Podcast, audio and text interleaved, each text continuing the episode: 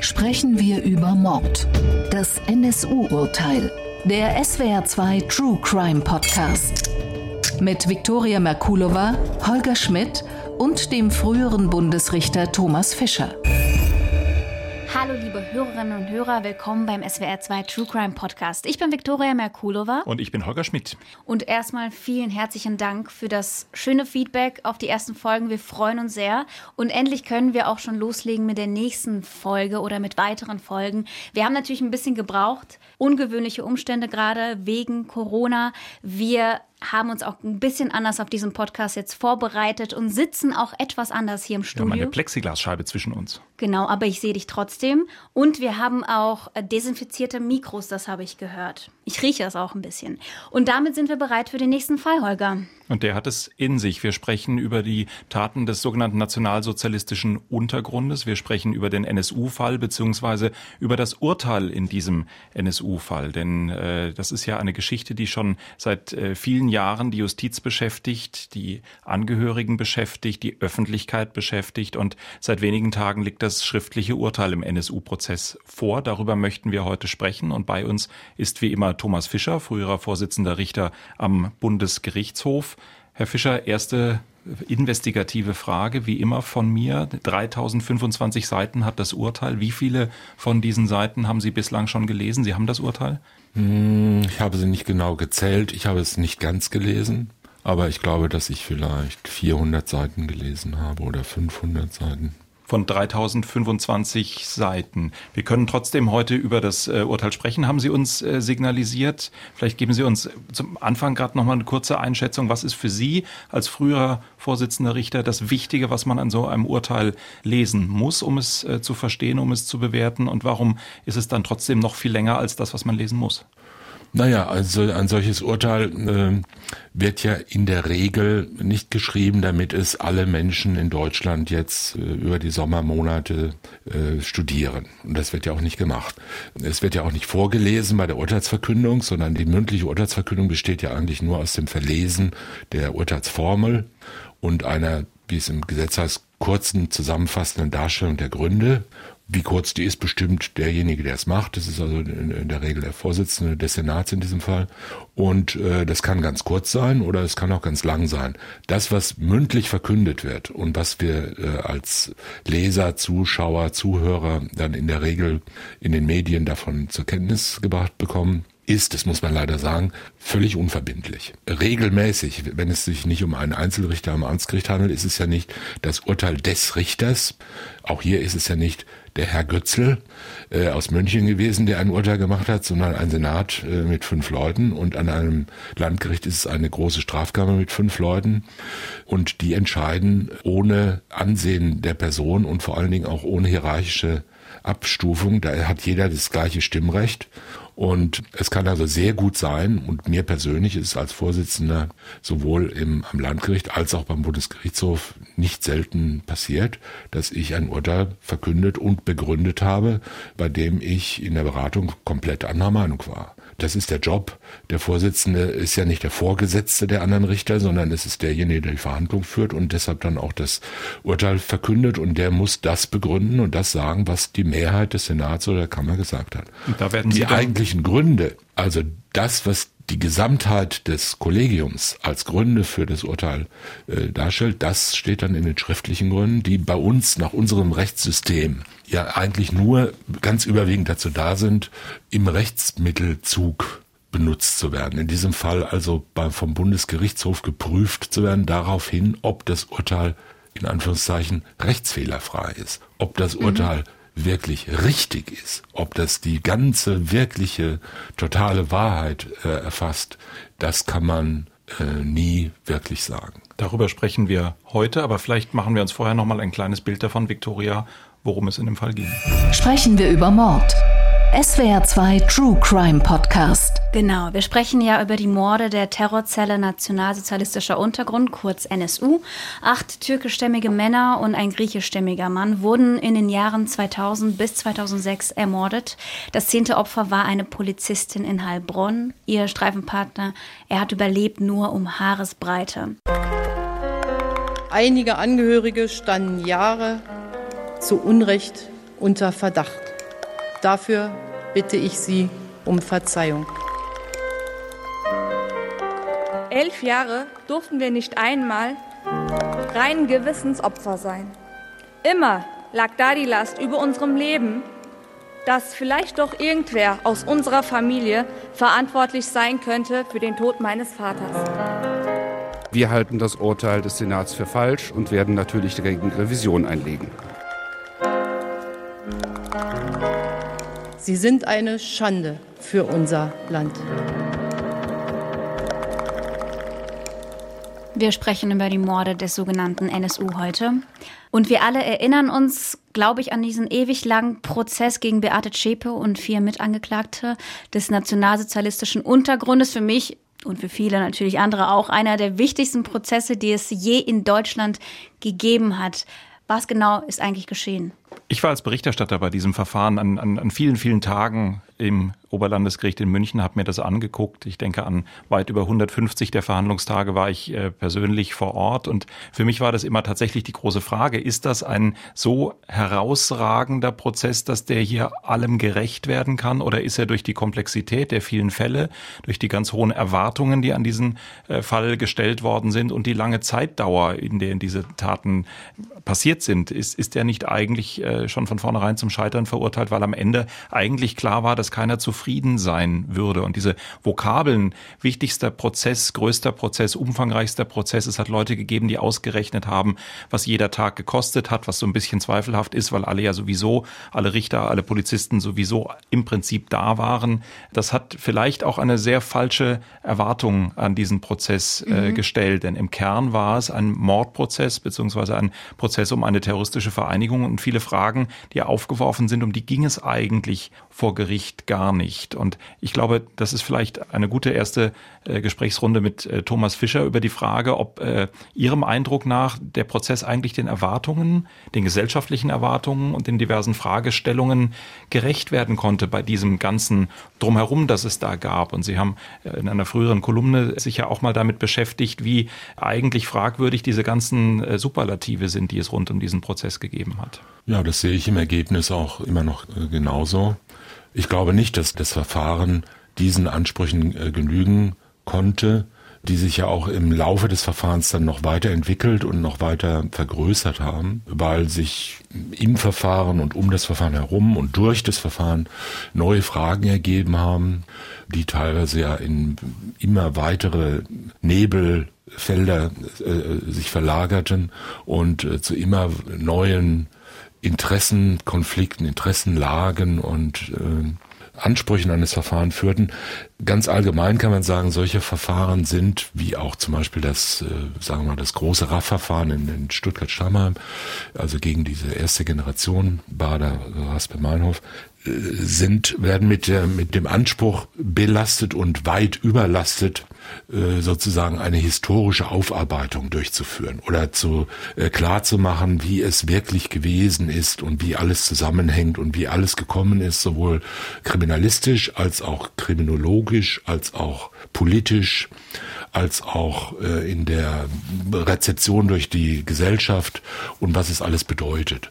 Und es ist ganz klar, dass es in so einem Bereich von politisch motivierten Gewalttaten über so einen langen Zeitraum und so schweren Taten eine fast unbegrenzbare letzten Endes äh, Fülle von Einzelheiten und Ausuferungen gibt. Und wenn man äh, verlangt, dass ein, ein Strafverfahren all diese Hintergründe darstellt, erläutert und die zum Beispiel jetzt konkret die Gefährlichkeit einer rechtsterroristischen äh, rechtsterroristischer Bestrebungen in der Bundesrepublik darstellt oder das Versagen der Ermittlungsbehörden und der staatlichen Behörden insgesamt gegenüber dem militanten und gewaltbereiten Rechtsradikalismus, dann überlastet man das Verfahren von vornherein.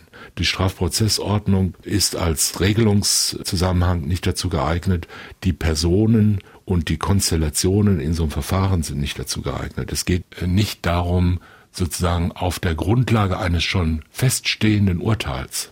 Da gibt's zwei Mörder, die sind tot und der dritte, die haben wir Gott sei Dank gefangen und jetzt werden wir mal schauen, wie das alles in den Geschichtsbüchern vermerkt werden muss. Das ist ja nun, muss man sagen, zu 100 Prozent der falsche Herangehensweg an so, eine, an so ein Verfahren, denn nichts ist bewiesen. Es handelt sich um eine Anklage, es handelt sich um Beschuldigte. Weder die Hauptangeklagte Zschäpe noch einer der an, sonstigen Angeklagten war zu irgendwelchen Mitarbeiten verpflichtet oder gar dazu verpflichtet, äh, den Hinterbliebenen der Opfern ja äh, der Opfer oder uns als Gesellschaft ja, oder den Geschichtslehrern der Zukunft zu erklären, wie alles gekommen ist. Die können einfach da sitzen und, und, schweigen. und, und schweigen oder halt auch versuchen, sich da rauszureden. Die machen genau dasselbe, was jeder Eierdieb und jeder Räuber auch macht.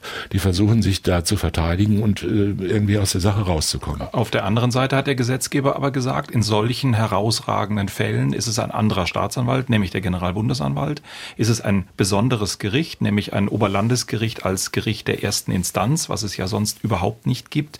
Und dadurch ist nach meinem Eindruck doch der Erwartungshorizont erstmal exorbitant hoch. Auch der Nebenkläger, auch der Öffentlichkeit, dass man sagt, man hat jetzt hier den Generalbundesanwalt als den Ermittler mit den roten Roben, man hat ein ganz besonderes Gericht, das ist größer, alles ist größer, alles ist äh, aufwendiger, das Bundeskriminalamt ermittelt in der Regel. Da muss doch dann das Ergebnis auch ganz besonders eindrucksvoll, detailliert, präzise, richtig und wichtig sein. Das könnte man so sehen. Das ist aber natürlich teilweise eine, äh, nicht nur eine self-fulfilling prophecy, sondern eine Prophezeiung, die sich selbst erstmal erfüllen soll. Das heißt, da spielen dann mancherlei Konstellationen auch rein, die wie soll ich sagen, solchen Verfahren und solchen Abläufen dann auch eine künstliche Bedeutung einhauchen. Einfach dadurch, dass es so wichtig erscheint und alle Leute ständig äh, sagen, das ist total wichtig, dann darf man praktisch gar nicht mehr denken, dass da überhaupt irgendwas Unwichtiges passiert. Und wenn das Bundeskriminalamt schon mal tätig ist, dann äh, geht ja unter 500 Leitsordnern gar nichts und die sind dann auch alle total schön kopiert und alle super beschriftet und die Kameras streifen über die Regale mit all diesen Leitsordnern und der Fernsehzuschauer denkt sich, wer das alles wohl gelesen hat, der muss ja ganz, der muss ja alles wissen. Mhm. Und äh, es ist aber nicht so. Es handelt sich einfach um ein kompliziertes und auch dann noch aus verschiedensten Gründen verkomplizierteres Verfahren, in dem aber auch viele Dinge passiert sind, die auch in zahllosen anderen Fällen passieren.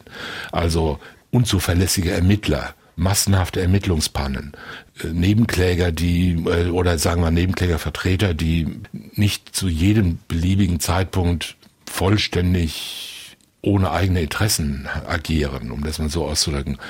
Zahllose Zeugen, problematische Strukturen bei der Prozessgestaltung. Man muss ja sehen, in solchen, schon in einem normalen, in Anführungszeichen normalen, relativ großen Verfahren bei einer großen Strafkammer ist ja eine der schwierigsten Aufgaben, die man als Vorsitzender beispielsweise einem Verfahren hat, das Verfahren überhaupt zu führen. Also die Sache halbwegs im Griff zu behalten. Äh, wenn man fünf oder sechs oder wie viel Angeklagte hat mit jeweils mehreren Verteidigern, zahllosen Zeugen, vielleicht aus dem Ausland, Sachverständigen, Nebenklägern, Nebenklägervertretern und so weiter, ist man einen Großteil der Zeit damit beschäftigt, Termine zu versuchen zu organisieren, den Zusammenbruch des Verfahrens zu verhindern und dafür zu sorgen, dass das Ding überhaupt läuft. Mhm. Äh, man ist ja da nicht unter Freunden und setzt sich mal zusammen und spricht mal ein bisschen drüber, sondern man ist ja mit lauter Parteien sozusagen in Anführungszeichen konfrontiert, denen am Gelingen dieses Prozesses notwendigerweise relativ wenig liegt, mhm. sondern die versuchen in diesem Prozess ihre eigenen Interessen durchzusetzen auch gegen das Gericht. Und das muss man organisieren. Und in diesem Verfahren, NSU, wir erinnern uns an diese geradezu dramatischen, fast schon absurden Vorgänge um die Presseöffentlichkeit und überhaupt um die Öffentlichkeit.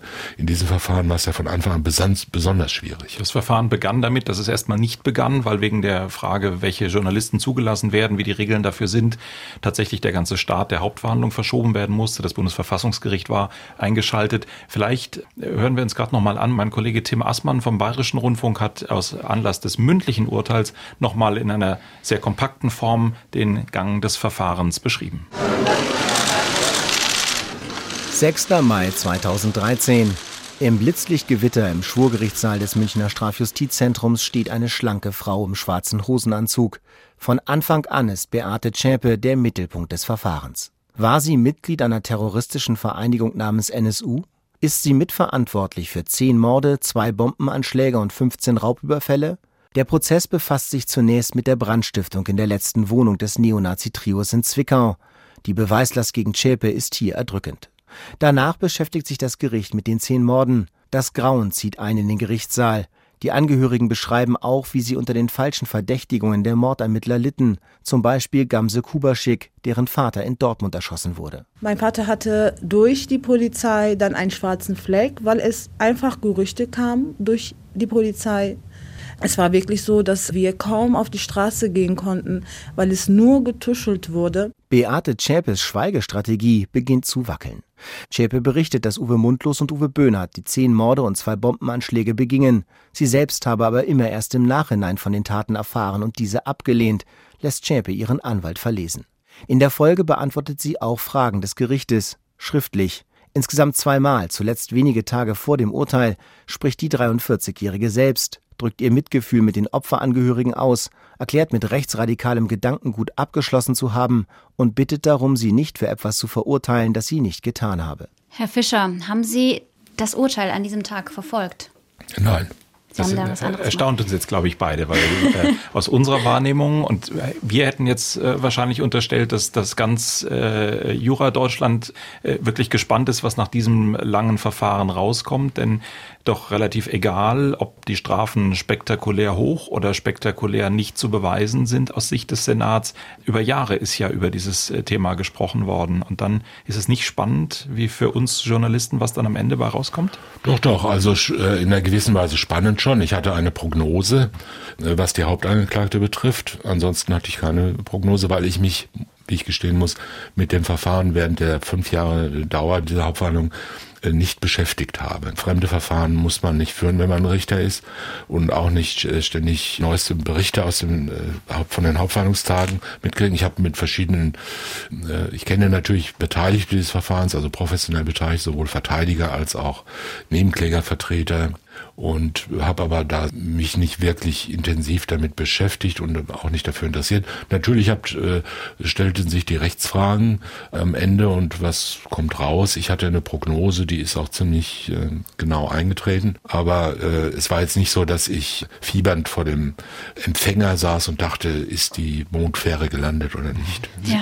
Sie waren an dem Urteilstag relativ entspannt. Unsere Kollegin Lisa Weiß hat äh, den Urteilstag damals als Reporterin begleitet berichtet und sie hat auch eine äh, erstaunliche Gelassenheit bei Beate Zschäpe, bei der Hauptangeklagten, festgestellt. Ruhig und gefasst nahm Beate Zschäpe das Urteil auf, faltete die Hände über ihrem Laptop und folgte aufmerksam den Ausführungen des Vorsitzenden Richters. Das Oberlandesgericht München hat sie zu lebenslanger Haft verurteilt und dabei auch die besondere Schwere der Schuld festgestellt. Und das ist jetzt im Kern auch das, was im schriftlichen Urteil steht, das ja aus verschiedenen Teilen besteht. Es gibt eine Beweiswürdigung dessen, was in der Hauptverhandlung in den Jahren passiert ist. Es gibt dann eine sogenannte rechtliche Würdigung und ähm, mit diesen beiden Elementen kommt dann äh, der Senat eben zu seiner Begründung, warum er so entschieden hat, wie er entschieden hat. Und im Zentrum dieser Überlegung steht die Frage, kann Beate Zschäpe die Mittäterin an den Morden gewesen sein, wenn eigentlich relativ klar ist aus den ganzen Ermittlungen, dass sie niemals vor Ort dabei war. Vielleicht, Herr Fischer, fangen wir an, an diesem Punkt an und mhm. erklären ein bisschen, wo ist das rechtliche Problem? Eigentlich erstmal sehr offenkundig, da wird jemand oder soll jemand als Mörder bestraft werden, der gar nicht dabei war, wenn der Mord passiert. Wenn ich vielleicht doch vorab noch eine kleine Bemerkung machen darf, im Hinblick darauf, äh, dass Sie äh, zu Recht nochmal erwähnt haben, äh, die Beschreibung, dass die Angeklagte Zschäpe das Urteil relativ gefasst entgegengenommen habe. Das ist ich habe schon immer mal auf eine Gelegenheit gewartet, das bei einer solchen, in einer solchen Sendung mal zu sagen. Es wird sehr gerne von den Angeklagten erwartet, dass die dem Publikum, wo auch immer das jetzt sei, öffentlich oder im, im Gerichtssaal, sozusagen eine, äh, eine Demonstration ihres Inneren darbieten insbesondere sehr gerne bei, im Moment der Urteilsverkündung. Deshalb sind solche Sätze wie der Angeklagte nahm das Urteil ohne erkennbare Gemütsregung hin liest man ja immer wieder und immer wieder ungerne, weil ein Mensch, der verurteilt wird, beispielsweise zu einer sehr langen oder gar lebenslänglichen, lebenslangen Freiheitsstrafe, der ist ja nun wirklich nicht verpflichtet, äh, dem durchschnittlichen Boulevardzeitungsleser jetzt zu zeigen, dass er verzweifelt ist, damit der dann befriedigt sich ins Bettchen legen kann und sagen kann, kannst du mal sehen, es gibt noch Gerechtigkeit in dieser Welt oder äh, zufrieden ist, sondern Also man muss sich ja nur mal vorstellen, wie würde man selbst in der Situation eines Angeklagten, der verurteilt wird, wie würde man selbst da reagieren? Würde man jetzt sich weinend über den Tisch werfen? Würde man schreien? Würde man sich das Hemd zerreißen? Wahrscheinlich nicht. Man würde versuchen, halbwegs cool äh, äh zu bleiben und unbewegt zu sein und dann nicht ein Drama zu bieten, was dann äh, über das sich andere erregen oder belustigen oder sonst mhm. was. Aber doch passiert das immer wieder, dass der Satz gesagt, gesprochen, gedacht, geschrieben wird. Haben Sie eine Erklärung dafür? Ist das ist das die Erwartungshaltung in diesem Moment, äh, wenn der Tenor gesprochen wird, äh, wenn es dann eben heißt im Namen des Volkes und dann kommt das, worauf alle so gespannt warten? Oder was, was ist das für ein Mechanismus? Ja, natürlich. Also das sind verschiedene Erwartungen, die da eine Rolle spielen, aber es ist natürlich auch ja, es ist verschiedene Erwartungen und, und Presseberichte beispielsweise fassen diese Erwartungen zusammen oder, oder verdichten sie dann auf so einen äh, Punkt. Man muss ja, irgendwas muss man ja auch berichten. Äh, es wird ja nicht live übertragen, äh, so eine Urteilsverkündung, jedenfalls in der Regel nicht bei den äh, erstinstanzlichen Gerichten. Und man muss irgendwas berichten. Und wir wissen ja alle, dass aus Gründen, die man jetzt gar nicht kritisieren muss, die man nur feststellt, Presseberichterstattung auch immer so stark mit Personalisierung und mit einer Dramatisierung auf äh, besondere Momente äh, arbeiten muss, um Aufmerksamkeit zu erregen und um Spannung zu erzeugen. Aber und Herr Fischer, für Sie ist das absolut selbstverständlich. Sie haben schon so viele Verurteilte gesehen, wie sie reagieren, ob sie fassungslos sind, ob sie gar keine Reaktion zeigen. Für, glaube ich, ganz normale Menschen, die wissen wollen, wie ein Urteil ausgefallen ist, ist es schon spannend zu wissen, wie derjenige dann reagiert hat. Vor allem bei so einem großen Fall wie Beate Zschäpe. Die hat fünf Jahre lang fast gar nichts gesagt. Die hat äh, geschwiegen. Die hat auch immer regungslos da den Saal betreten. Ja, aber da, da, da stecken ja, wie soll ich sagen, Bilder und Vorstellungen und Filmsequenzen in den Köpfen, die man ähm, eher hinterfragen muss als den Vorgang selbst. Es ist halt auch ein relativ äh, geringes Maß an Fantasie. Man muss sich einfach nur selber, man muss sich nur mhm. vorstellen, wie man selbst reagieren würde. Für die Angeklagte, die da monatelang oder wochenlang oder in diesem Fall sogar jahrelang sitzt, ist ja keine Überraschung, dass da jetzt das Urteil gesprochen wird. Die hat sich mhm. ja monatelang mit nichts anderem beschäftigt als mit diesem Moment. Ja, aber vielleicht ja. hat man ja genau da gedacht, vielleicht gibt es ja an diesem Tag eine Überraschung. Ja, aber, aber da, hat, da hat Herr Fischer natürlich total recht, weil äh, es gab in diesem Verfahren mehrere Momente, die ich in den Jahren dort als, als Prozessberichterstatter erlebt habe, wo ich gedacht habe, jetzt ist es so ein ganz spannender Moment, ob sie darauf reagiert, wo sie persönlich angesprochen worden ist von Leuten, die ihr äh, nach allem, was man wusste, wirklich am Herzen mhm, lagen. Zum Beispiel eine Freundin von ihr, eine jugendliche sie, Freundin, genau, die sie auf einem Campingplatz mhm. äh, kennengelernt hat und die sie quasi unter Tränen gefragt hat, warum hast du dich mir gegenüber ja. so verstellt, als die Eltern der toten Uwe Böhnhardt und Uwe Mundlos da waren, als Angehörige von Opfern von ihr verlangt haben, sag uns doch hier bitte, was, was hier eigentlich der mhm. Grund war. Und in all diesen Situationen ist sie cool. Also, ja, Herr Fischer, ich nehme mir zu Herzen, was Sie gesagt haben. Ich kann nicht wissen, ob sie cool gewesen ist, aber sie hat, sie war regungslos mhm. jedenfalls in diesen Momenten, als sie die, ihre toten Freunde Uwe Böhnhardt und Uwe Mundlos auf den Obduktionsfotos gesehen hat. Sie ist regungslos geblieben. Und da muss man sich natürlich tatsächlich fragen, warum soll es dann im Moment des Urteils spektakulär anders sein? Ja, vor allen Dingen, ich glaube, der, diese die, die Reaktion auf die Urteilsverkündung, das ist ein Moment, aus dem man wahrscheinlich von den meisten, jedenfalls Momenten in einem Verfahren, am wenigsten Rückschlüsse, sinnvolle Rückschlüsse auf die Persönlichkeit des Angeklagten ziehen kann. Das ist ein Moment äußerster Kontrolle und äh, der Konzentration und da ist man vielleicht betäubt oder sonst irgendwas, aber daraus irgendwelche Schlüsse zu ziehen, wäre ganz falsch. Man kann aus äh, Situationen, die Sie gerade beschrieben haben, Herr Schmidt, da kann man sicherlich Schlüsse ziehen, das tut ja auch das Gericht äh, gelegentlich, ja, und sagt, so reagiert die darauf, und das, das beobachtet man ja als Richter.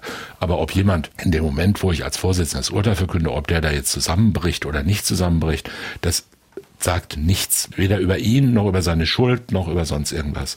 Das ist wie wenn man sagen würde, wir beurteilen die Persönlichkeit eines Menschen danach, wie er reagiert, wenn er erfährt, dass ein Angehöriger verstorben Wahrscheinlich ist. Wahrscheinlich ist das auch so. Ich ja, glaube da tatsächlich. Da reagieren die Menschen ich, ja. komplett unterschiedlich und daraus lässt sich nichts ableiten. Mhm. Manche sind wie versteinert, manche brechen zusammen, mhm. manche führen theatralische Szenen auf und äh, ja, das ist die Neugierde des Menschen zu wissen, wie er eventuell doch letztendlich ist ein Mörder. Kann man da vielleicht doch in seine Psyche noch reingucken in der letzten Sekunde?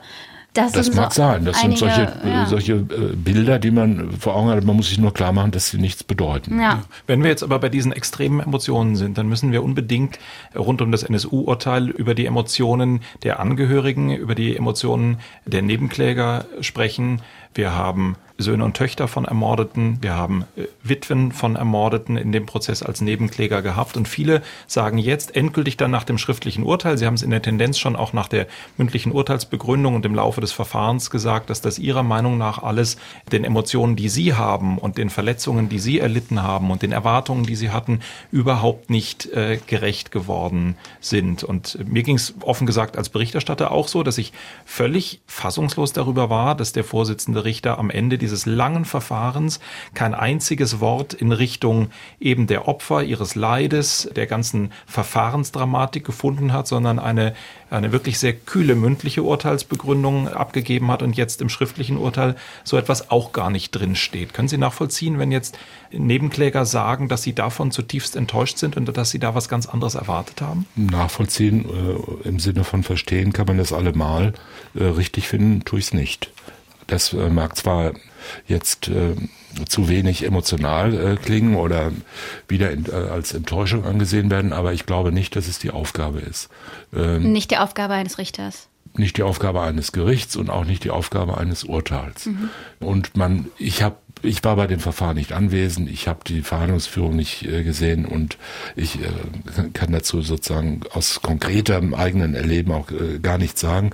Ich kann nur sagen, in diesem äh, Verfahren haben ja Emotionen, Erwartungen, Enttäuschungen, Traumatisierungen, äh, Verletzungen und so weiter eine derart äh, herausragend wichtige Rolle gespielt teilweise, dass ich es jedenfalls aus der Distanz durchaus verstehen kann, wenn man sagt, das werden wir jetzt mal aus der Urteilsverkündung, werden wir das mal rauslassen. Mhm. Nicht? Da sind zehn Menschen ermordet worden. Und die wesentlichen Opfer dieser Serie von Verbrechen sind nicht Angehörige von Angehörigen der Getöteten. Die wesentlichen Opfer sind getötet worden. Das sind, das sind die Opfer. Und der Rest, das sind Hinterbliebene, die getroffen sind davon, dass ihre Angehörigen ermordet wurden, die durch ganz schlecht laufende falsche Ermittlungen oder Verdächtigungen zusätzlich äh, belastet worden sind über einen langen Zeitraum. Das ist alles äh, völlig unbestritten. Das will niemand äh, kleinreden. Aber zu sagen, das Verfahren selbst, die Hauptaufgabe des Verfahrens oder des Vorsitzenden gar, sei es gewesen, die emotionalen Verletzungen der Hinterbliebenen zu besänftigen und ihnen ein Gefühl zu geben, dass sie äh, verstanden werden und dass ihre Trauer und ihr Leid äh, anerkannt wird, das ist eine falsche Erwartung und das ist auch, das überfordert das Gericht und es ist auch nicht die Aufgabe eines Gerichts, sich auf in einer solchen Weise äh, so darzustellen und solche Bemühungen zu unternehmen. Das, äh, das lässt sich auch, glaube ich, in der, in der Wirklichkeit überhaupt nicht machen.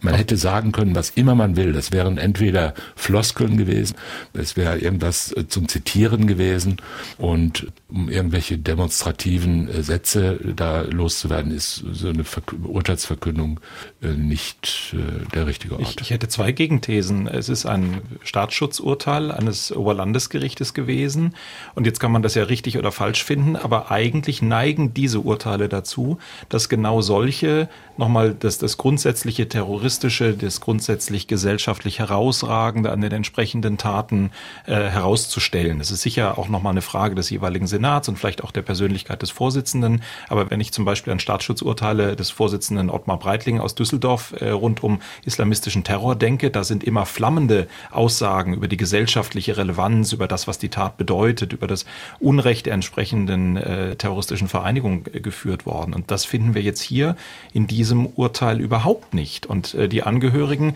die Witwe eines äh, der Ermordeten hat das, hat das sehr pointiert in diesen Tagen nochmal in einem Zeitungsartikel getan. Die sagen, wir sind ja danach gefragt worden. Der Vorsitzende hat ja äh, von uns Dinge wissen wollen, die unseren Schmerz und die familiäre Situation und den familiären Verlust betrafen. Und das ist den Angehörigen wohl teilweise auch sehr schwer gefallen, das zu erzählen. Und dann findet sich aber hinterher darüber eigentlich überhaupt nichts mehr. Das Holger, hat sie nicht verstanden. Vielleicht lesen wir ganz kurz mal äh, vor. Was sie geschrieben hat. Genau, ja. was sie geschrieben hat, damit wir uns vorstellen können, äh, was überhaupt äh, zur Sprache kommt bei ihr. Und zwar schreibt sie Elif Kubaschek, die Witwe des am 4. April 2006 in Dortmund ermordeten Mehmet Kubaschek, ähm, zum Urteil folgendes. Dieser Tag hat sich bei mir eingebrannt. Ich konnte es nicht vergessen, mit welcher Unbarmherzigkeit sie versucht haben, Ismail Yozgat, der seinen Sohn verloren hat, während des Urteils zum Schweigen zu bringen. Dabei klagte er nur aus Schmerz. Ich habe nicht verstanden, warum wir ihnen kein Wort wert waren, warum sie nicht mehr als die Anzahl der Schüsse erwähnten, mit denen Mehmet ermordet worden ist. Sie hatten mich doch sogar im Zeugenstadt gefragt, was er für eine Persönlichkeit gewesen war, was der Mord bei uns angerichtet hat. Da könnte man jetzt auf die Idee kommen, bei 3025 Seiten ist dafür ein Absatz Platz, aber wir finden es nicht im Urteil. Hm, ich habe die, die Strafzumessungserwägung äh, ehrlich gesagt noch nicht gelesen. Bei der mündlichen Urteilsbegründung war ich nicht da, das kann ich nicht beurteilen.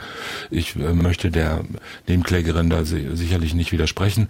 Es ist eine von der Tat unmittelbar betroffene, schwer betroffene Frau, die äh, einen Angehörigen verloren hat, die äh, jedes Recht hat, äh, emotional in hohem Maße äh, belastet und empört und untröstlich zu sein.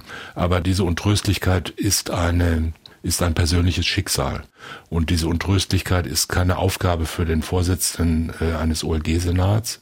Und es ist auch keine Verpflichtung, die jetzt äh, 83 Millionen äh, deutsche Fernsehzuschauer oder Radiohörer auf dem Sofa mitempfinden sollten oder müssen oder können, damit sie jetzt auch ein, ein starkes Gefühl haben. Also um, um das mal so äh, vielleicht auszudrücken. Das heißt, es ist alles verständlich, äh, aber dieses Maß von persönlicher Betroffenheit, mit dem man ja auch professionell umgehen muss in so einem Verfahren, das ist ja genau der Grund, warum wenn Angehörige des Vorsitzenden Götzl ermordet worden wären, der Herr Götzl nicht auf der Richterbank säße. Das ist der Grund, warum äh, kein Tribunal einberufen wird äh, von 20 oder 50 äh, Leuten, und zwar den Angehörigen der Ermordeten. Denn was bei diesem Tribunal rauskommen würde, das wäre ja klar, sondern wir wollen ja gerade das wollen wir ja gerade nicht. Wir wollen ja ein, äh, nicht ein Verfahren, das uns sagt, äh, je größer der Schmerz der Hinterbliebene war, desto höher, äh, desto größer ist die Schuld und desto größer ist die Strafe. Und so von hinten her konstruieren wir die Tat. Das wollen wir nicht. Und zu Ihrer Einführung noch, ja, in der Tat, es gibt durchaus unterschiedliche äh, Methoden, sowas zu machen. Und äh, die Methode Düsseldorf ist natürlich ganz anders, als die Methode München jetzt gewesen ist.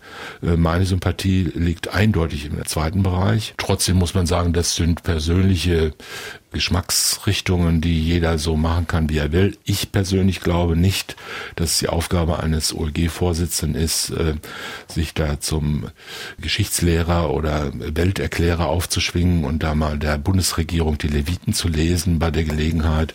Wenn da schon die Mikrofone mal an sind, dann sagt man gleich noch, was man so im Allgemeinen über die gesellschaftliche Entwicklung meint und so weiter. Das äh, ist eine Wichtigtuerei, die ich überhaupt nicht schätze, muss ich sagen. Aber soll das Urteil nicht letztlich dem Rechtsfrieden dienen und ist nicht das, was wir jetzt erleben, dass, dass es an breite Widersprüche gegen das Urteil gibt, zum Beispiel eben in der Frage, was so die in Anführungszeichen Würdigung von Recht im Terror in Deutschland angeht, dass das äh, genau diesem Rechtsfrieden abträglich sein könnte? Nein, das glaube ich nicht. Ich würde jetzt auch nicht sagen, wie man es besser hätte machen können. Dass dieses Urteil auf Widerspruch stößt, das ist hm, sowieso klar. Also die meisten Urteile stoßen ja auf irgendwo stoßen immer auf Widerspruch.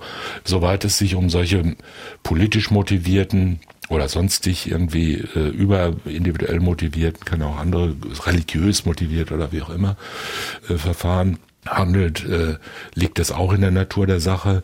Wie gesagt, die Aufgabe des Gerichts war nicht zu klären, äh, warum gibt es Rechtsradikalismus in Deutschland.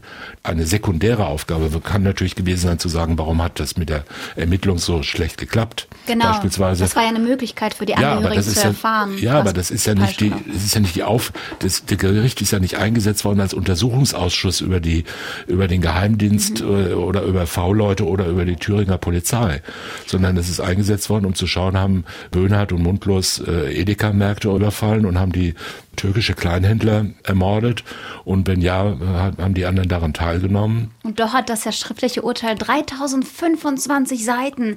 Da hätte man das doch irgendwo reinbringen können. Ja, ich weiß weiterhin nicht ganz genau, was man da noch hätte reinbringen sollen. Dass man Mitleid mit den Opfern hat. Das, glaube ich, ähm, es bedarf keiner näheren Erläuterung, dass man Mitleid mit den Opfern hat, auch wenn man Mitglied eines äh, Strafsenats ist.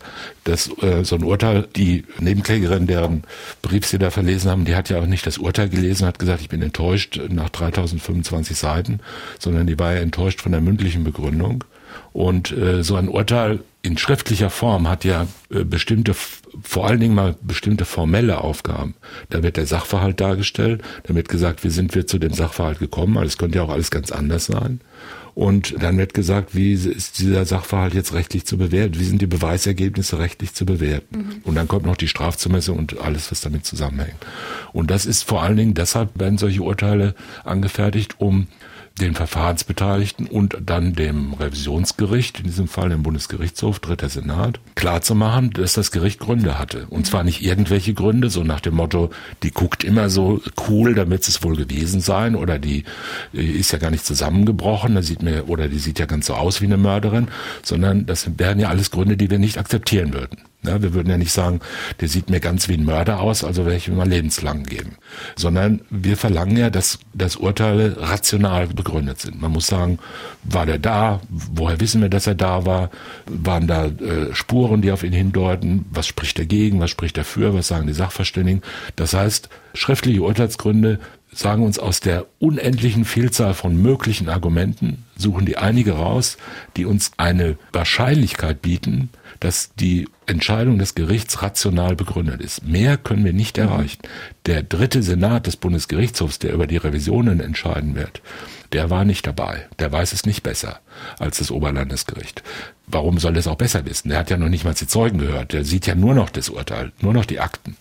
Und äh, deshalb ist die Erwartung, dass dann im Revisionsverfahren jetzt die ganze Wahrheit rauskommt, die ist völlig verfehlt. Im Revisionsverfahren kommt raus, ob das Urteil rechtsfehlerhaft ist oder nicht. Aber auf der Grundlage der schriftlichen Urteilsgründe. Und da geht es dann darum, wenn diese Gründe bestimmte Fehler enthalten, Zirkelschlüsse, Beweismittel wurden verwendet, die nicht hätten verwendet werden dürfen, äh, wichtige Beweiserhebungen fehlen und vieles andere oder sachlich-rechtliche Fehler sind drin, dann kann man sagen, dann wird wohl das Urteil wahrscheinlich nicht richtig gewesen sein. Was könnte denn so ein Rechtsfehler zum Beispiel sein? Na, die ich gerade erwähnt habe. Es könnten Zeugenaussagen verwertet worden sein, die nicht verwertbar sind beispielsweise, ja, weil der Zeuge nicht belehrt wurde. Also mhm. jetzt mal ein ganz äh, banales äh, formellen Fehler zu nennen. Oder es wurden Beweisanträge der Anklage oder der Verteidigung zurückgewiesen aus Gründen, die gesetzlich nicht vorgesehen sind. Oder es wurden irgendwelche Zeugen benannt und das Gericht hat gesagt, dem Zeugen Zeugen brauchen wir nicht, weil das Gegenteil ist schon bewiesen. Oder dem Zeugen glauben wir sowieso nicht, der lügt ja immer. Das wären natürlich krasse Fehler, die zur Aufhebung des Urteils führen würden. Und das, nach, mhm. danach wird der Bundesgerichtshof dann in der Revision schauen. Er wird sich äh, anschauen, was diejenigen, die Revision eingelegt haben. Das ist teilweise in diesem Verfahren äh, die Bundesanwaltschaft. Das sind äh, Verteidiger einiger Angeklagter. Da wird man sich das anschauen. Aber die zentrale Frage ist ja nach meinem Verständnis für viele, die sich mit der Revision gerade beschäftigen, immer noch die Frage der Mittäterschaft von Beate Zschäpe an den Morden. Da waren wir ganz am Anfang schon mal, sind ein bisschen davon ja. weggekommen. Vielleicht nähern wir uns nochmal dieser Problematik der Mittäterschaft. Es ist, so wie ich das Urteil verstanden habe, auch die Überzeugung des Senats sowie der Ermittler sowie vieler Journalisten, die sich mit dem ähm, Verfahren beschäftigt haben, dass Beate Zschäpe wahrscheinlich bei keiner der Mordtaten und der Raubüberfällen dabei war, aber jedenfalls bei der ganz, ganz großen Mehrheit dieser Taten niemals vor Ort dabei war. Trotzdem soll sie als Mittäterin bestraft werden. Was brauchen wir, Herr Fischer, dafür, ähm, damit diese Konstruktion der Mittäterin klappen kann? Welche Rolle muss sie haben? Ja, äh, wir unterscheiden ja äh, im Strafrecht unterscheiden wir zwischen Tätern und Teilnehmern. Äh, das ist so ein rechtstechnischer Begriff. Die Teilnehmer wiederum kann man unterscheiden zwischen Anstifter und Gehilfen. Und auf der anderen Seite stehen die Täter. Es gibt verschiedene Formen der Täterschaft. Man kann selbst irgendwas tun. Also A schlägt B auf die Nase, die Nase blutet, dann war A der Täter. Man kann durch jemand anders was tun. A sagt zu B, der schuldunfähig ist oder schwer betrunken, schlag bitte mal C auf die Nase. Also er steuert ihn sozusagen. Mittelbare Täterschaft nennt man das. Das ist insbesondere dann, wenn der eigentlich Ausführende gar nicht weiß, was er tut. Ja, zum Beispiel, man reicht eine gefälschte Überweisung ein bei der Bank und der Bankmitarbeiter äh, führt die Überweisung aus. Dann ist ja derjenige, der das macht, schuldfrei, der weiß ja gar nicht, was er tut, aber derjenige, der die Anweisung erteilt hat, ist der mittelbare Täter. Und dann gibt es die Form der sogenannten Mittäterschaft und darum handelt es ja hier. Mhm. Ganz schlichter Fall, A und B wollen zusammen C ausrauben, A schlägt ihn, zusammen und B nimmt ihm eine Geldbörse weg. Mhm. Dann ist nicht A der wegen Körperverletzung und B wegen Diebstahl zu bestrafen, sondern beide wegen Raub. Raub ist eine Zusammenführung von Gewalt und Wegnehmen. Das ist der Unterschied zwischen Diebstahl und Raub. Und wenn einer die Gewalt ausübt und der andere wegnimmt, sind beide Räuber. Und zwar dann, wenn sie gesagt haben, da kommt der C, den werden wir jetzt gemeinsam ausrauben. Schlag du ihn, ich nehme den weg. Arbeitsteilig, auf einem gemeinsamen Plan beruhend. Gemeinsamer Tatentschluss und Tatherrschaft nennt man das. Also die Rechtsprechung und die Rechtswissenschaft nennt das Tatherrschaft und Tatinteresse. Also gemeinsamer Plan, ein eigenes Interesse, ein eigener Einfluss auf den Ablauf. Es gibt einen ganz berühmten Fall vom Reichsgericht, wenn ich den ganz kurz erwähnen darf, zur Abgrenzung. Das Reichsgericht hat einen extrem subjektiven Täterbegriff verfolgt, einen extrem auf Wollen abgerichteten Täterbegriff. Das ist der berühmte Badewannenfall. Badewannenfall. Da äh, gebiert eine Schwangere ein Kind und äh, ihre Schwester ist dabei und hilft ihr dabei und dann sagt die Schwangere, ich kann das Kind nicht haben, ich will es nicht, äh, das muss weg und so weiter. Und die Schwester nimmt das Kind, geht ins Nebenzimmer und ertränkt das neugeborene Kind in der Badewanne. Da gab es halt einen Privilegierungstatbestand, äh, Kindstötung, also das wurde halt milder bestraft wegen der Erregung von Neugebärenden, also von gerade gebärenden Frauen. Und dann stellt sich die Frage, wer ist jetzt eigentlich Täterin und wer ist Gehilfin mhm. äh, von der Sache oder sind beide Mittäterin? Das Reichsgericht hat gesagt, Täterin ist die Schwangere, also die Gebärende. Und Warum die, das denn? Ja, weil die es gesteuert hat und weil deren Interesse, weil die es nicht wollte, weil es um mhm. deren Interesse ging. Und das mag sein. Das ist mhm. das Entscheidende war, dass gesagt wurde, die Schwester, die das Kind mit eigener Hand ertränkt hat, die ist nur Gehilfin, weil die hat sich der Schwester nur untergeordnet. Mhm diese extrem subjektive Sicht der Dinge, die dann übrigens auch bei der Verurteilung von Nazi-Verbrechern äh, ihre schreckliche Wirkung weiter entfaltet hat. Ich bin es nicht gewesen, Adolf Hitler ist es gewesen. So ist es, ja. Ich habe das zwar getan, aber ich wollte, das hat mich nichts angegangen. Ich war, ne, ich war nur ein Werkzeug, nur Gehilfe. Und diese Gehilfen verjährten dann ja durch schreckliche Zufälle im Bundesministerium der Justiz plötzlich 1968 und ähm, da konnte man die alle nicht mehr bestrafen zurück zum NSU. Äh, hier geht es also um Mittäterschaft. Die Schäbe war nicht dabei, man muss aber auch nicht dabei sein. Ein da zu Hause sitzender Bandenboss, der seine Leute steuert per Handy und sagt jetzt, du gehst dahin und du nimmst das weg und die Beute liefert er alle bei mir ab, der ist trotzdem Mittäter. Also sie wurde zu Recht wegen Mittäterschaft verurteilt? Das weiß ich nicht aber es wurde wegen Mittäterschaft verurteilt. Der Senat hat sich damit äh, umfangreich, natürlich, das war eine zentrale Frage in diesem Fall, und die Angeklagte Chelpe hat gesagt, ich wusste, die hat ja gesagt, ich wusste es gar nicht, ich habe es immer erst hinterher erfahren. Wenn man ihr das nicht glaubt, sozusagen am ersten Punkt könnte man immer noch sagen, ja, die hat zwar gewusst, dass die jetzt morden gehen und, äh, und sie hat denen geholfen, aber dadurch ist sie ja noch nicht Täterin. Mhm. Sie ist halt, sie hat äh, den Bratkartoffel gemacht oder hat mit denen die Adressen rausgesucht oder hat denen die Waffe geputzt oder irgend, ne, sie hat halt da diese kleine Hausfrau gespielt und mit den Nachbarn geschäkert und die anderen haben die Morde begangen und dann ist sie halt vielleicht Gehilfin. Das ist ja die zweite mhm. entscheidende Frage. Und der Senat ist zu dem Schluss gekommen, dass sie nicht nur Gehilfin war, sondern dass sie Mittäterin war auf der Grundlage eines gemeinsamen Tatplans. Ja, der Senat hat festgestellt, das entnehme ich den schriftlichen Urteilsgründen, dass es am Anfang von allem bei der Begründung dieser Organisation, dass sie gesagt haben, so, wir werden jetzt eine terroristische Organisation gründen. Unser Ziel ist es, erstens Morde zu begehen an Migranten, zweitens damit bestimmte politische Botschaften und Ziele mittelbar in die Bevölkerung zu tragen, drittens möglichst viele Morde zu begehen und nicht erwischt zu werden. Denn das ist Voraussetzung dafür, dass die Wirkung eintritt, die wir äh, eintreten lassen wollen. Und um das zu erzeugen, dass man nicht dauernd festgenommen wird und an weiteren Taten gehindert wird, bedurfte es eines Lebens im Untergrund und einer logistischen, ich sagen, fortlaufenden logistischen Betreuung Und das sei die Aufgabe der Mittäterin Schäpe gewesen. Und auf der Grundlage dieses gemeinsamen Planes sei halt arbeitsteilig vereinbart worden, dass zwei, die starken Männer, nämlich die Morde begehen und die schwache Frau Schäpe, die da ja körperlich keinen mhm. echten Beitrag leisten könne, die sei zu Hause geblieben und habe dafür gesorgt, dass alles ordentlich weiterläuft und dass diese Fassade gewahrt wird. Das ist die im Grunde genommen sehr und, ja. kurz zusammengefasst die Begründung des Senats. Davon haben wir im, im Verfahren auch viel gehört. Also dass äh, natürlich sich viele Nachbarn, äh, die die drei sind mehrfach umgezogen und die Nachbarn haben sich immer gefragt, was ist das für eine Konstellation? Zwei Männer, eine Frau leben zusammen. Äh, wer ist hier ein Paar? Ist das eine WG? Dazu gab es viele verschiedene Geschichten, die angeboten worden sind von dem Trio gegenüber den Nachbarn. Also zum Beispiel, dass die beiden Uwes mit der Überführung von Autos sehr gutes Geld verdienen würden und deswegen auch immer mal Tage und Wochen lang nicht da sein. Beate Zschäpe aber eben zu Hause sei. So, so ist dieser Teil in der Hauptverhandlung zur Sprache gekommen und da tue ich mich jetzt auch persönlich überhaupt nicht schwer, das für völlig plausibel zu halten, dass das das Ergebnis der Hauptverhandlung war und dass man dann sagt, gut, also bei dieser Legendierung, wie die Ermittler das nennen, da hat sie eine ganz tragende Rolle gespielt. Wenn ich mir das schriftliche Urteil aber angucke, steht da ja auch drin, dass im Grunde für jede einzelne Tat der Senat davon überzeugt ist, dass die jeweilige Tat perfekt geplant worden ist im Vorfeld. Also dass man im Grunde äh, vom Küchentisch äh, der, der konspirativen Wohnung in Zwickau die Uwes aufgebrochen seien und dann eine konkrete Tat, und zwar Tat für Tat für Tat, auch die Raubüberfälle, auch die Morde, begangen hätten nach dem gemeinsamen Plan, dass Beate Zschäpe da bei der Ausspähung beteiligt gewesen sei, bei der Planung gewesen sei und deswegen alles im Grunde von ihr mitgesteuert worden ist. Da geht's mir jetzt so als Prozessbeobachter, dass ich da an vielen Punkten äh, ziemlich ratlos davor stand und sagte, das habe ich so jetzt aber gar nicht gehört. Ich habe gar keinen Anhaltspunkt dafür, wie der Senat auf die Idee kam, dass zum Beispiel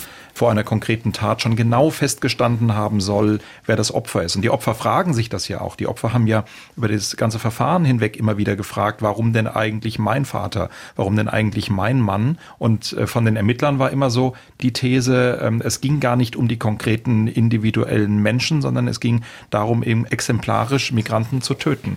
Und ähm, da frage ich mich, wo nimmt der Senat die Sicherheit her, hier etwas als komplettes Konstrukt zu unterstellen, was so eigentlich nach meinem Eindruck in der Hauptverhandlung überhaupt nicht zur Sprache kam.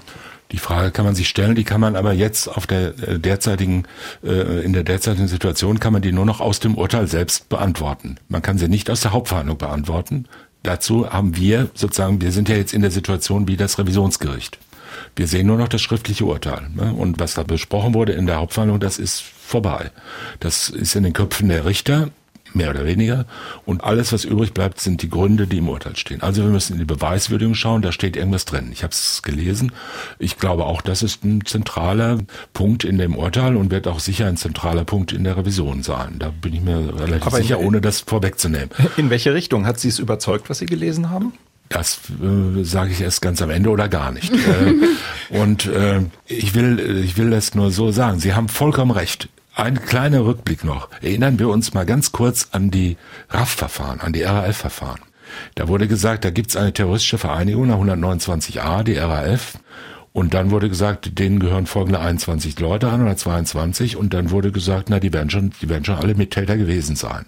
Ob die überhaupt in der Gegend von Karlsruhe waren oder überhaupt in der Gegend von äh, dieser Entführung oder dieses Mordes, das wissen wir nicht, aber die hatten alle einen gemeinsamen Tatplan, dass sie den Staat äh, zerstören und, und, und so weiter. Da gab es zwar feste, wahrscheinlich gab es da feste, konkrete Planungen, welchen Arbeitgeberpräsident man entführen wollte, aber Mehr weiß man nicht. Aber es gab einen großen Unterschied, dass alle in der Gruppe gesagt haben und das teilweise auch in der, Poli der Polizei gegenüber, teilweise auch vor Gericht gesagt haben, dass sie sich ja dem System RAF zugehörig fühlen, dass die Taten im Kollektiv von der Gruppe gewollt waren. Das heißt, im Subjektiven hatten sie ja im, im, im Grunde dieses völlige Einverständnis ja, dieser ich will nur sagen, trotzdem hat man ja bei vielen äh, RAF-Mitgliedern, die verurteilt worden sind, wegen Täterschaft verurteilt worden sind, äh, hat man ja im Bereich der objektiven Tatbeteiligung viel weniger. Da hat man halt eine extrem starke subjektive Beteiligung konstruiert und hat gesagt, die Mitglieder dieser Vereinigung, die haben praktisch alles in Kauf genommen und alles gewollt, was jeweils andere gemacht haben. Selbst wenn die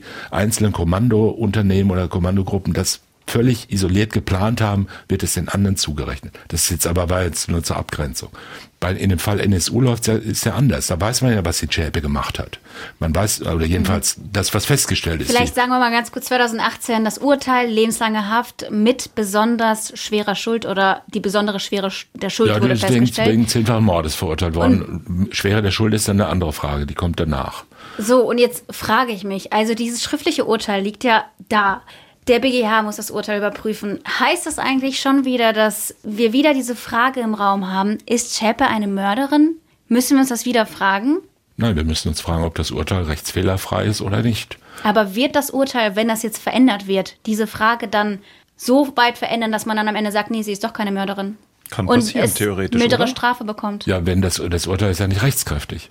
Also es kann tatsächlich sein und dann fängt alles wieder von vorne an. Ja, natürlich. Äh, das ist ja der Sinn des Rechtsstaats, also das ist der Sinn des Instanzenzugs. Aber wofür, warum und wofür ist das schriftliche Urteil bedeutsam, wenn das Urteil schon vor knapp zwei Jahren gefallen ist? Ja, da könnte man es ja bleiben lassen. Also entschuldigen Sie, wenn ich das so etwas provokativ frage, dann könnte man ja sagen, Frau Zschäpe, Sie sehen mir ganz so aus, als ob Sie äh, mal lebenslang ins Gefängnis gehen sollten.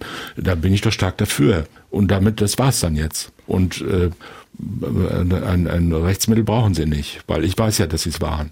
Da würden mhm. ja alle laut schreien, das hat ja mit Rechtsstaat nichts zu tun. Mhm. Die, der Dame ist verurteilt worden, ob das fünf Jahre gedauert hat oder fünf Minuten, das ist ja wurscht.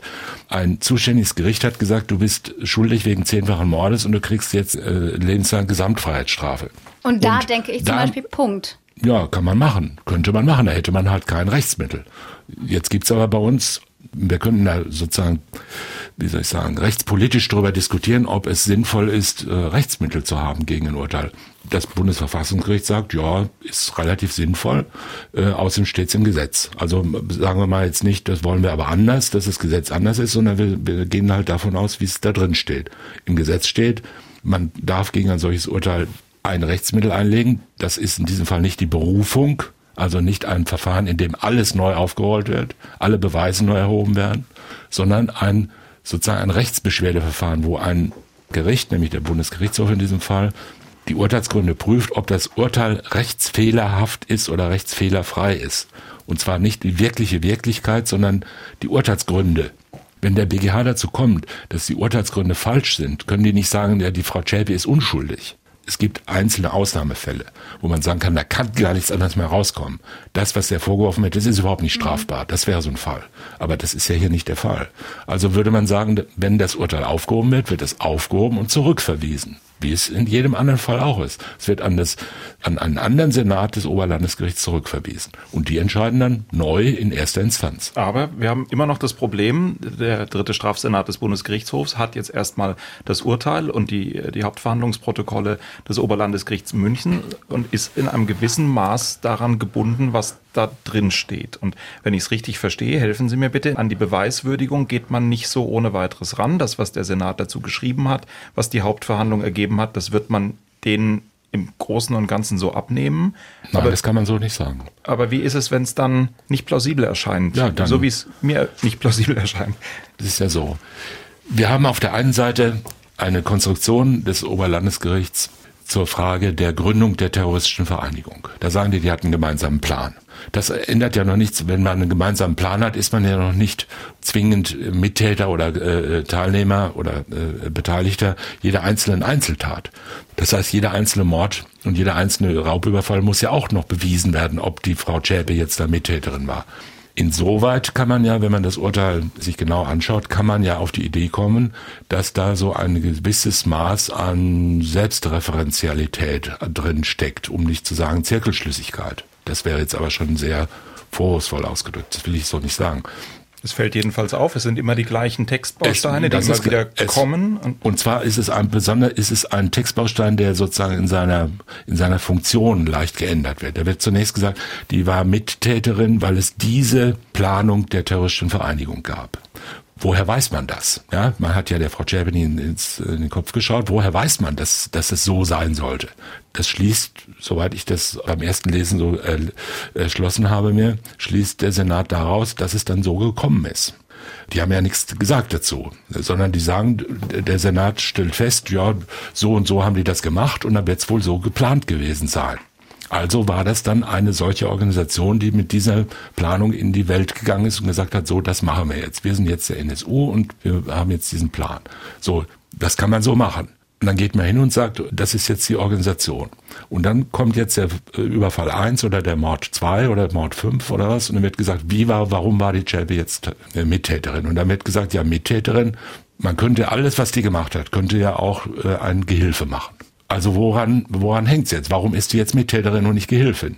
Und da scheint mir an den Stellen, die ich jetzt gelesen habe, steht dann immer drin, Mittäterin ist sie, weil sie ja den gemeinsamen Plan hatten. Worauf ich hinaus will, ist, man könnte also wo, wo ich ein Problem sehe, mehr nicht. nicht ich habe weder zu beurteilen und bin sehr froh darüber, dass ich es nicht äh, zu tun habe, ob das Urteil richtig oder falsch ist. Es wäre auch völlig vermessen, jetzt nach drei Tagen zu sagen, ich habe da mal kurz reingeguckt, habe ein Viertel von dem oder ein mhm. Sechstel von dem Urteil gelesen, jetzt weiß ich schon Bescheid. Das ist also weit von dem entfernt, was ich meine. Ich meine nur, beim ersten Anlauf, beim ersten Hinschauen auf das Urteil schien es mir so, als ob die Konstruktion des mittäterschaftlichen Planes sich für den Senat aus dem Ablauf der einzelnen Taten ergibt und die Täterschaft an den einzelnen Taten aus der Konstruktion des gemeinsamen Plans. Und das äh, ist ja eine Konstruktion, die sozusagen gegenseitig auf sich selbst verweist. Und wenn mehr nicht da ist, mhm. dann scheint mir das ein bisschen, äh, ich will nicht sagen dünn, aber das scheint mir jedenfalls mal äh, des näheren Betrachtens wert. Können, um das mal aus revisionsrichtlicher Sicht zu sagen. Können Sie das grob einschätzen, wie das alles ausgeht? Nein, natürlich nicht. Aber was macht der dritte Strafsenat jetzt? Der kriegt die 3025 Seiten, der kriegt irgendwie 50 Ordner Hauptverhandlungsprotokolle, lesen dann alle Richter in dem Senat das alles, teilt man die Arbeit auf, lassen Sie uns hinter die Kulissen blicken. Schlaflose Nächte für alle, so klingt das für mich bei 3025 Seiten. Na, das ist ja gar nichts, 3500 Seiten. Was, nicht? Sie haben schon mehr gelesen, größere. Ja, natürlich. Was war so das Größte? Das weiß ich nicht. Ich, ich, merke mir solche Rekorde nicht. Äh, es gibt ja Richter, die sich sogar die Anzahl der von ihnen verhängten Strafen merken. Das finde ich immer besonders peinlich. Wenn die sagen, ich gehe jetzt in Pension, ich habe in meinem Leben 4000 Jahre Gefängnis. Das finde ich immer den, den, den, den absoluten Tiefpunkt okay, einer also richterlichen Karriere. Sie sagen 3025 Seiten. Das sind gar nicht so viele Seiten. Das geht schon muss man ehrlicherweise sagen, Viktoria, wir hatten allein nach Beginn der Hauptverhandlung äh, bis zum Urteil verfahrensbegleitend 13.000 Seiten Akten äh, mhm. nur, nur aus der laufenden Hauptverhandlung äh, heraus. Aber schauen Sie sich mal an, was in einem durchschnittlichen Wirtschaftsstrafverfahren, wie viel Terabyte mhm. da rausgeschleppt werden aus den Banken. Ja, bei der Komplexität der ganzen Geschichte stelle ich mir das schon, schon ziemlich anstrengend vor, sowas zu lesen und das nochmal ja, alles zu überprüfen. Manche Leute lesen in ihrem Beruf. Aber manche, ja ich stelle mir auch anstrengend vor, jetzt ein Leberkarzinom zu operieren. äh, sozusagen, das ist. Das stelle ich mir auch anstrengend ja, vor. Ja, deshalb bin ich ja auch kein Chirurg geworden. Also äh, man kann das so ganz locker runterlesen. Das steht ja auch nicht, es sind ja jetzt nicht 3000 Seiten philosophische Erwägungen über Frau Zschäpe drin oder so, sondern das sind, da laufen formale Dinge ab, vieles wird wiederholt und dann fuhren sie dahin und dann fuhr der dahin und dann dann kam der Zeuge von X nach Y und äh, das glauben wir jetzt, weil der Zeuge X gesagt hat, dass er da war und außerdem hat das, stand das auf seinem Handy und tausend Beweis und das kann man ja alles so runterlesen. Also das sind ja nicht mhm. Dinge, wo man jetzt als, als Revisionsrichter äh, stundenlang drüber brütet. Aber also was, als, mach, was machen die fünf dann? Als Vorsitzender zum Beispiel, wenn man äh, Senatsvorsitzender am BGH ist, muss man, um das halbwegs zu bewältigen, jeden Tag ungefähr, ich würde mal sagen, 250 Seiten jeden Tag, jeden, mhm. und zwar sieben Tage die Woche, 250 Seiten lesen und zwar neben dem ganzen anderen Geschäft. Und dann kommt Deswegen sind Sie so schlau. Und dann kommt zwischendurch, nein, nein, das ist angeboren. äh, Ach so. Äh, dann kommt zwischendurch kommen dann immer noch so große Sachen, wo man dann plötzlich 6000 Seiten kriegt ne, mhm. Äh, von irgendwelchen Wirtschaftsgroßverfahren oder so. Das ist äh, normal. Der Senat, ich gehe mal davon aus, dass in diesem Fall das nicht das hochgelobte Vier-Augen-Prinzip Platz greifen wird beim Bundesgerichtshof, sondern dass wahrscheinlich schon die Mitglieder des Senats dieses Urteil zur Kenntnis nehmen, aber man weiß es nicht. Das macht jeder. Bedeutet Senat. nicht zwei Richter lesen, sondern alle?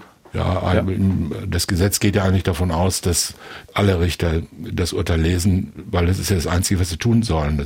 die Aufgabe von Revisionsrichtern ist, die Richtigkeit eines Urteils zu prüfen. Und wenn man dann sagt, drei von fünf müssen das gar nicht lesen, die prüfen das einfach so, weil ihnen die anderen erzählen, es ist richtig, dann ist das ja überraschend. Aber das ist ein weites Feld, ein weites Feld und ein, äh, es ist nicht ganz unstreitig.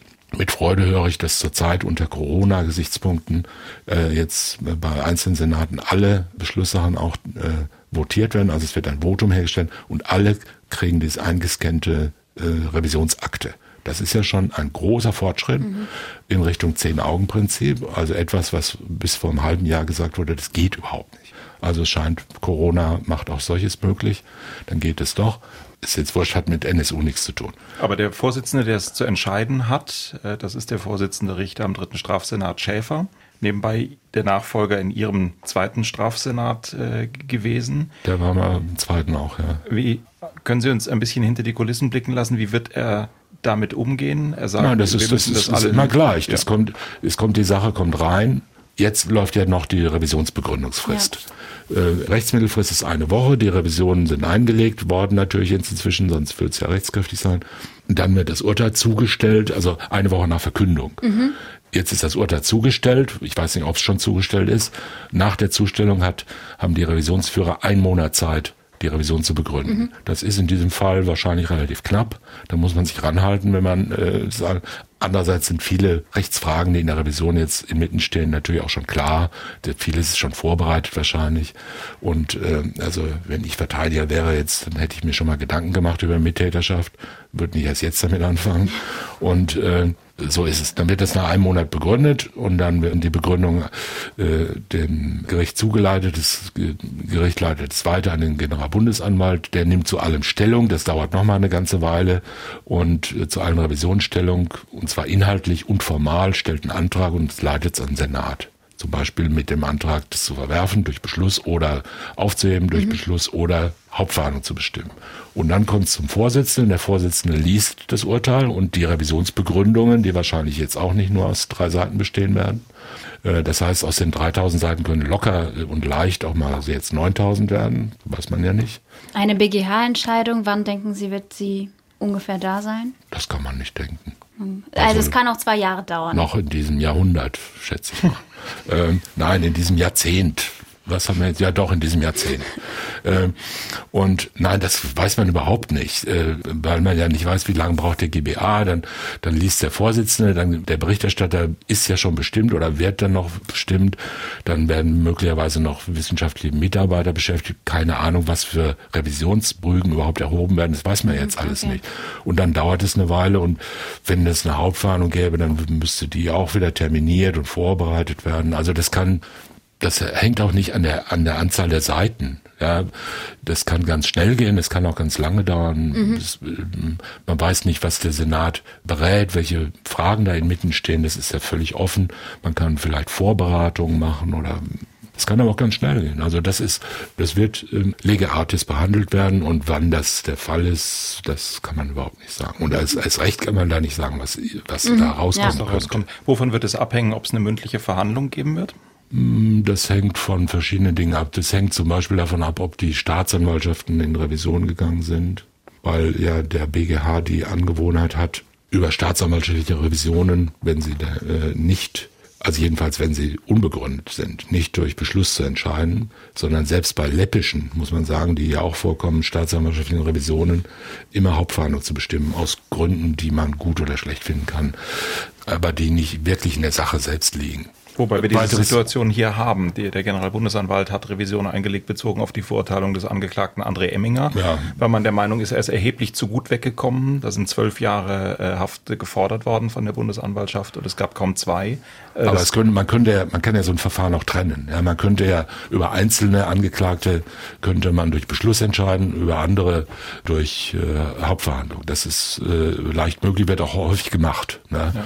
Und äh, wie das in diesem Fall ist, was kann man überhaupt nicht sagen. Wenn wir über unsere zentrale Frage sprechen, Herr Fischer, sprechen wir über Mord. Was kann man jetzt nach allem, was wir über das NSU-Urteil äh, und die verschiedenen Probleme besprochen haben, bezogen auf Beate Zschäpe und die Mittäterfrage sagen? Diese Mordfrage, die wird in der Revision entschieden und sie wird hochspannend. Nein, in der Revision wird nicht die Mordfrage entschieden. Es gibt in der, soweit ich das sehe, in der Konstellation keine Fragen, die rechtlich noch nicht geklärt sind. Ja, die Frage, wann ist man Mittäter, wann ist man nicht Täter, sondern nur Gehilfe.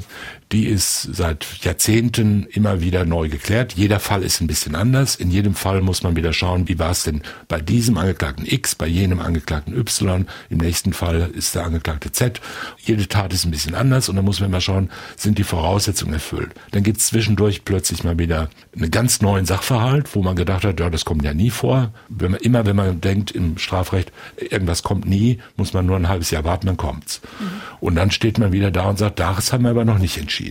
Und eine solche Konstellation kann ich im Moment nach der Feststellung des Urteils nicht erkennen. Ich glaube, das ist, ein, das ist eine übersichtliche Konstellation. Die kann man so oder so rechtlich werten und der dritte Strafsenat wird halt überlegen und entscheiden, ob das hier richtig gewertet worden ist mit den richtigen rationalen Argumenten und unter Berücksichtigung eines Beurteilungsspielraums, der beim Gericht bleibt. Der BGH setzt sich nicht an die Stelle des Oberlandesgerichts und sagt, ihr habt das so gesehen, das konnte man gerne so machen, ich hätte es anders gesehen, deshalb machen wir es jetzt anders. Das macht ein Revisionsgericht gerade nicht. Wenn man sagt, ihr habt das so gesehen und das war auch vertretbar, dann ist es halt vertretbar. Total, ja. ja. Und dann sagt man, wenn ich es gewesen wäre, nach meiner Kenntnis hier aus Karlsruhe mit 1500 Kilometer Entfernung, hätte ich es wahrscheinlich anders gemacht. Aber die haben es so gesehen und dann ist es so. Mhm. Da ist kein Rechtsfehler erkennbar. Ne? Die klassische Frage, wenn man sich beim BGH streitet und man eine Stunde lang rumgeredet hat und der Kollege sich aufgeregt, dann sagt irgendwann einer oder in der Hauptverhandlung, wenn der Verteidiger die ganze Zeit sagt, mein armer Mandant, der war es doch gar nicht oder er war es doch gar nicht, dann sagt man irgendwann, Herr Rechtsanwalt, alles schön und gut, aber wo ist der Rechtsfehler? Und dann sagt er ja, er war es nicht, aber das ist halt kein Rechtsfehler. Das also wir wissen noch vieles nicht und genau. müssen uns einfach. Es ist ein, ja. ja eine schwierige Materie. Ihr Rat, äh, Herr Fischer, an den Vorsitzenden des dritten Strafsenats, Jürgen Schäfer, wie soll er die nächsten Monate mit diesem Urteil verbringen? Gibt es da einen Königsweg, den Sie empfehlen können? Der Mann ist immerhin mal Fußballprofi gewesen, insofern große Herausforderungen kennt er. Nein, der Herr Schäfer bedarf keinerlei Ratschläge von Herrn Fischer. Da bin ich mir ganz sicher und das weiß ich aus Erfahrung. Zwei Jahre sind vergangen seit dem NSU-Prozessende und das schriftliche Urteil liegt jetzt vor. Wir haben heute darüber gesprochen beim SWR 2 True Crime Podcast. Das war's auch schon. Oder? Vielen Dank an Thomas Fischer, genau, vielen Dank dir, Viktoria. Danke auch dir, Holger. Und in zwei Wochen die nächste Folge und da geht es um einen Strafverteidiger, der selber zum Straftäter geworden ist. Bis dann und vielen lieben Dank fürs Zuhören. Tschüss. Sprechen wir über Mord. Sie hörten einen Podcast von SWR 2. Das komplette Podcast-Angebot auf swr2.de. SWR 2 Kultur neu entdecken.